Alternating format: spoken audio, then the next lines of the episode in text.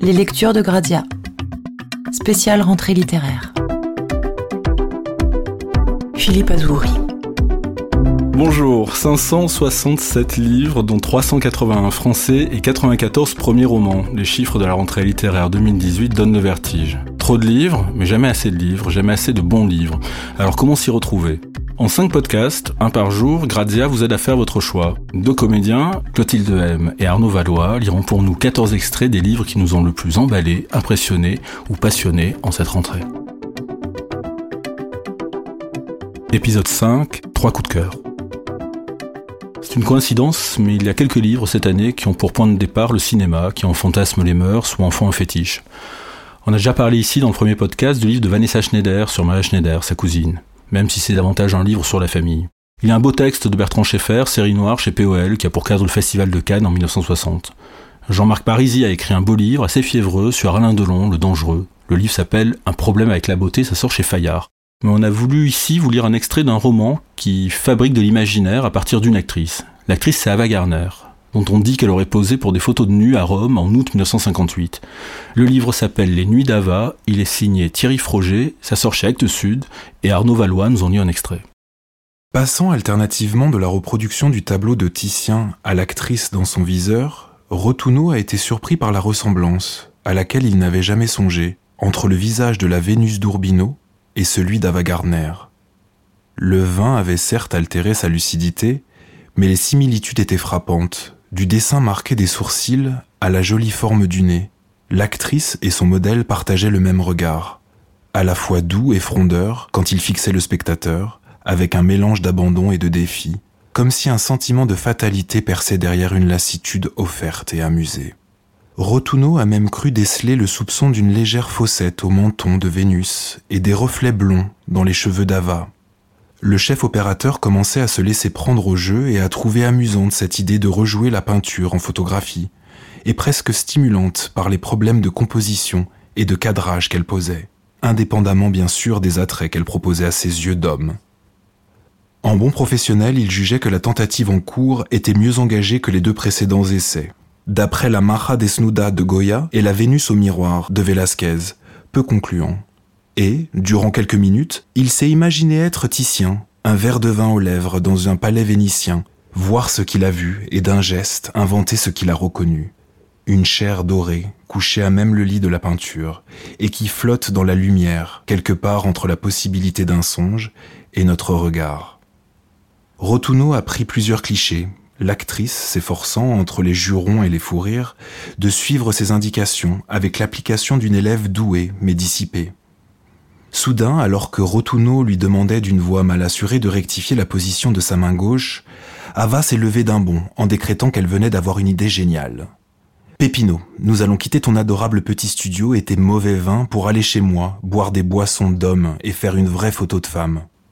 Prends ton appareil, a-t-elle dit en enfilant sa chemise et fourrant le reste de ses vêtements dans son sac, d'un geste que Rotuno aperçut telle une imitation involontaire d'une servante bouleversant des étoffes dans un coffre de bois.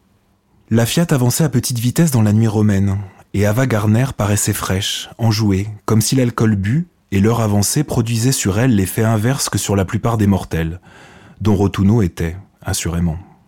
Il fixait avec une attention écarquillée le bord droit de la chaussée qui avait tendance à fuir, et même s'effacer, l'obligeant à redoubler de prudence et à conduire avec une lenteur que l'actrice qualifiait en riant de criminelle.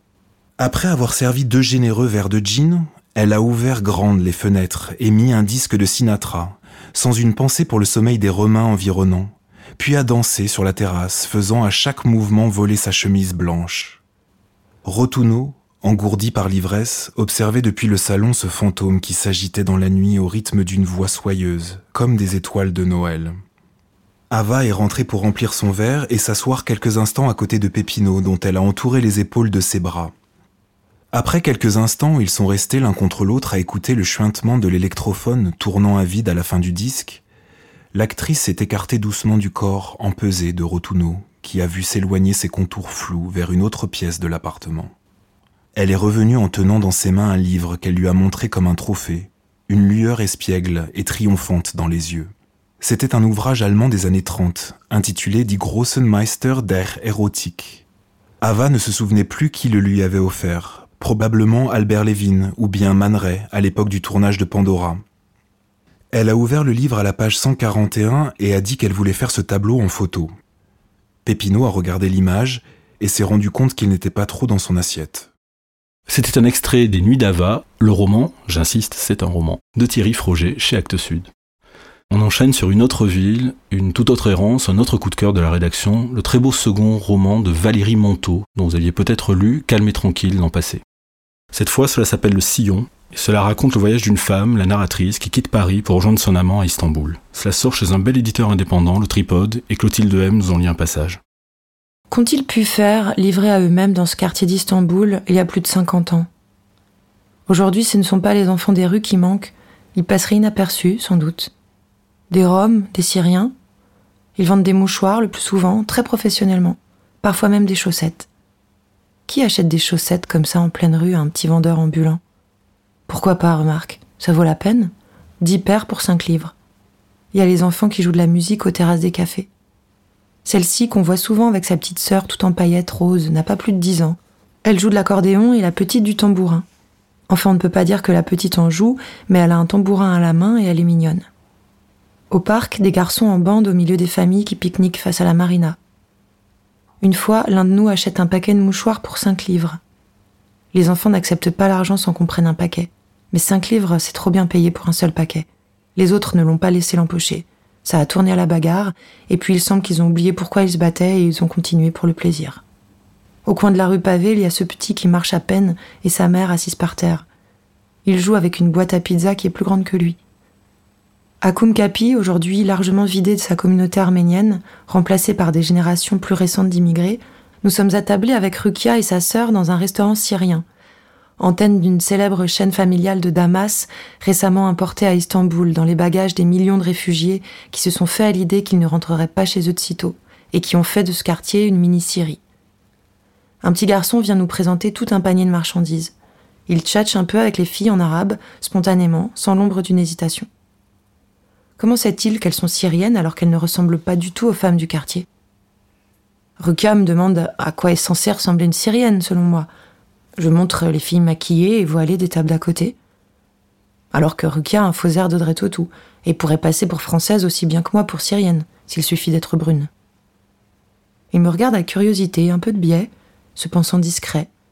Maintenant, il est intrigué par la langue qu'on parle avec Rukia. Peut-être s'inquiète-t-il que je fasse capoter la vente de ses marchandises dans mon jargon. Avec une hésitation en me pointant du doigt, il demande, la langue bien entre les dents qu'il fait zozoter en anglais Turkish? Rukia lui répond en arabe que je suis française. Il est déçu, un peu humilié parce qu'il n'a pas encore appris, comme le font tous les mômes des rues, quelques phrases dans les langues qui lui serviront à alpaguer les touristes. Elle le voit lorgner sur notre plat, lui propose de partager, il ne dit pas non. Elle le sert dans une petite assiette, mais il n'y touche pas. Finalement, elle comprend qu'il veut à emporter. Elle enrobe dans un morceau de pain. Il lui donne en échange un sucre d'orge, elle paie une livre, ils sont quittes. Elle soupire. Avant, chez nous, il n'y avait pas d'enfants dans les rues. On ne connaissait pas ça. Maintenant, regarde. Tous ces enfants syriens qui sont nés ici et qui ne connaîtront jamais de pays dans lequel il n'y a pas d'enfants des rues. Le sillon de Valérie Monteau, au tripode, lu par Clotilde M. On termine cette série de podcasts sur la rentrée littéraire par une bonne nouvelle. Le retour aux affaires d'une grande éditrice indépendante, Laurence Vialet, qui par le passé nous a fait découvrir David Wojnarowicz ou des textes inédits de Cathy Hacker. Elle revient, Laurence Vialet, avec un inédit, paru aux USA en 1968, mais jamais traduit en France, signé d'un grand écrivain américain, sulfureux et sans doute trop méconnu, John Rechy. Rechy a signé un des grands romans des années 60, Cité de la nuit, et là épuisé depuis très très très longtemps. On retrouve dans Numbers, le livre inédit qui paraît en cette rentrée, l'errance, la sensualité, la nuit hallucinée qui est sa signature. Si vous aimez William Burroughs ou Pierre Guyotat, vous ne serez pas insensible à cette langue, à cette écriture qui est une des plus belles qui soit. Arnaud Valois nous lit un extrait de Numbers de John Rechy. Il a quitté Phoenix au matin, à l'aube naissante, lorsque le monde est mauve, et il a aperçu, sur l'autoroute, des nuées d'oiseaux fantomatiques attroupés sur la chaussée, à la recherche de Dieu sait quoi, sûrement pas de nourriture, pas sur cette autoroute déserte, si proche de la ville endormie. Pensant qu'ils allaient prendre leur envol, il n'a pas réduit sa vitesse, mais alors même que la voiture fonçait dangereusement vers eux, ils sont restés là, comme mystérieusement impliqués dans quelques suicides rituels, jusqu'à ce que Johnny Rio, qui aurait ruminé tristement s'il avait tué la moindre bestiole, il préférerait encore mordre le bas-côté, écrase la pédale de frein et actionne son klaxon. Le son se déployant longuement, creux, solitaire, jusque dans les cavernes du matin silencieux. Alors seulement, les étranges oiseaux se sont dispersés, mais très, très lentement, à contre-coeur. Ils se sont envolés, glissant ainsi que des bouts de papier noir soudain abandonnés par un vent erratique, glissant, mais assez bas, juste au-dessus du capot de la voiture, comme en proie à une transe profonde. Encore et encore, à présent qu'il progresse bien plus lentement, la voiture avance à peine, Johnny est lui-même saisi par l'atmosphère hypnotique que l'aube spectrale a diffusée sur les oiseaux et l'autoroute. Il croise d'autres volatiles, identiques, toujours petits, toujours irréels, toujours par groupes de huit ou neuf, toujours agissant comme s'ils courtisaient un destin implacable et cruel, inconscient de la progression destructrice du véhicule, ou s'en écartant à regret. Au bout d'à peu près un kilomètre, les oiseaux avaient disparu. Johnny peut recommencer à fondre le désert au volant de son nouveau bolide, ainsi qu'il l'a fait du Texas au Nouveau-Mexique, jusque dans l'Arizona, les contrées parcourues depuis Laredo, à travers le désert brûlé, les plaines lépreuses parsemées de buissons asséchés. Et il fonce vers Los Angeles pour une raison qui lui est inconnue. Il sait seulement qu'il y retourne dix jours. Dix jours pile. Pour éviter la chaleur jaunâtre du désert de l'Arizona, chaleur qui lui évoque une autre époque, lointaine, il a quitté Phoenix aux aurores, après y être arrivé l'après-midi de la veille. Il a pris une chambre dans l'un de ces motels de luxe artificiels qui semblent faits de plusieurs couches de sucre coloré, et il s'est allongé près de la piscine, jetant régulièrement des coups d'œil admiratifs à son corps finement musclé et sensuellement déployé qui prenait un hâle brun sous la morsure du soleil estival, les poils de ses jambes dorées malgré ses cheveux châtains foncés. Mais déjà, à présent qu'il a parcouru des kilomètres et des kilomètres dans le désert, la chaleur halète sur les vitres d'un souffle répétitif et étouffant. Il enlève sa chemise, il ne porte jamais de sous-vêtements, son torse est donc nu, il se sent libre et sensuel. C'était les premières pages de Numbers de John Rechy aux éditions Laurence Vialet, lu par Arnaud Valois. C'est sur cette écriture sensuelle que nous refermons le cinquième et dernier podcast autour de la rentrée littéraire, en espérant qu'il vous en donne envie de lire, de vous promener parmi les titres de cette rentrée. Je vous salue et je vous souhaite bonne lecture. Ce podcast a été réalisé par Fanny Martin et produit par Oxymore Studio pour Grazia.